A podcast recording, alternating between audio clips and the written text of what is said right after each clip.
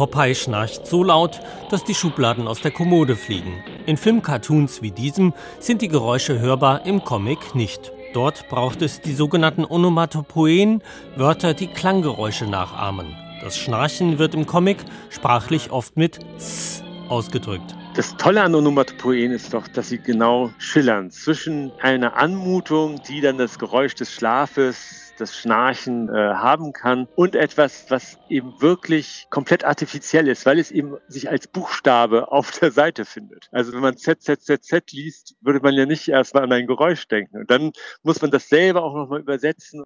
Onomatopoen sind kreative Kunstwortschöpfungen, so der Comicforscher an der Arbeitsstelle für grafische Literatur an der Universität Hamburg Ole Frahm. Sie imitieren fantasievoll Geräusche und sind zentrale Stilmittel des Comics. Das, was die Comics der Moderne auszeichnet, ist genau, dass sie eben auch sehr grafisch, sehr plastisch uns sozusagen ihre Worte fast schon in die Augen schreien. Wie bei diesen Rennfahrer-Comics, wo dieses Vroom dann tatsächlich wirklich ganze Seiten einnehmen kann und im Prinzip damit sozusagen das Rennen erzählt wird.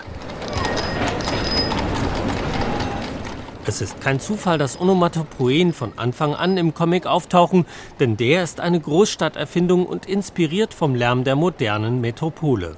Bildergeschichten mit Schrift hat es zwar schon lange gegeben, bereits auf antiken Vasen finden sich Buchstaben neben den Mündern abgebildeter Figuren. Und in der Neuzeit entstehen Bildergeschichten mit Texten wie im 19. Jahrhundert von Wilhelm Busch. Aber beim Comic passiert doch etwas, was ungewöhnlich und einzigartig ist, weil die Elemente alle auf dieselbe Oberfläche gebracht werden. Bei Wilhelm Busch zum Beispiel sind Text und Bild getrennt, im Comic gehört dagegen beides untrennbar zusammen. Nehmen wir die Klangwörter, also Z oder Argel, wenn jemand gewirkt wird. Das sind Ausrufe, die dann plötzlich im Raum selber zu Bildelementen werden, die eine bestimmte Funktion haben, die sich die eben neu ist. Diese grafische Funktion einer anderen Lesbarkeit, in der der Blick ständig zerstreut hin und her springen muss. Diese Zerstreuung, was lange Jahre doch sehr zur Kritik der Comics äh, geführt hat. Das ist aber tatsächlich interessant, weil es der modernen Wahrnehmung viel stärker entspricht.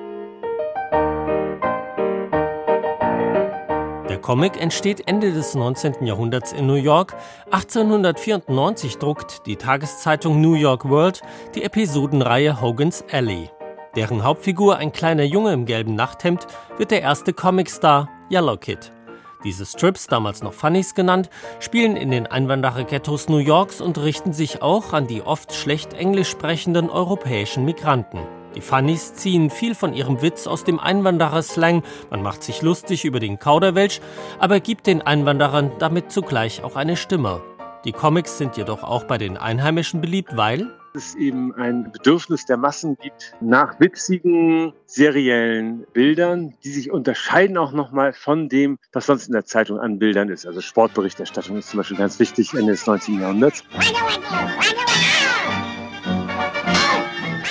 Diese Zeitungs-Comic-Strips sind unglaublich erfolgreich. Zunächst sind es kurze, oft anarchische Cartoons. Ende der 20er Jahre gibt es mit Buck Rogers und Tarzan erste Comicreihen, die auf Abenteuer statt auf Witz setzen. Und 1933 werden die ersten Comichefte verkauft.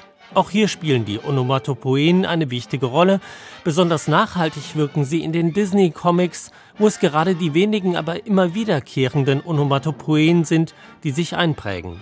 Die Comichelden bleiben dabei ihrem Ursprung aus den Slums treu. In den Comics sind immer die Sprachlosen, die Weisen, die Ausgestoßenen, selbst die Superhelden sind ja solche Figuren. Superman ist komplett alleine und einsam und eigentlich ein Underdog.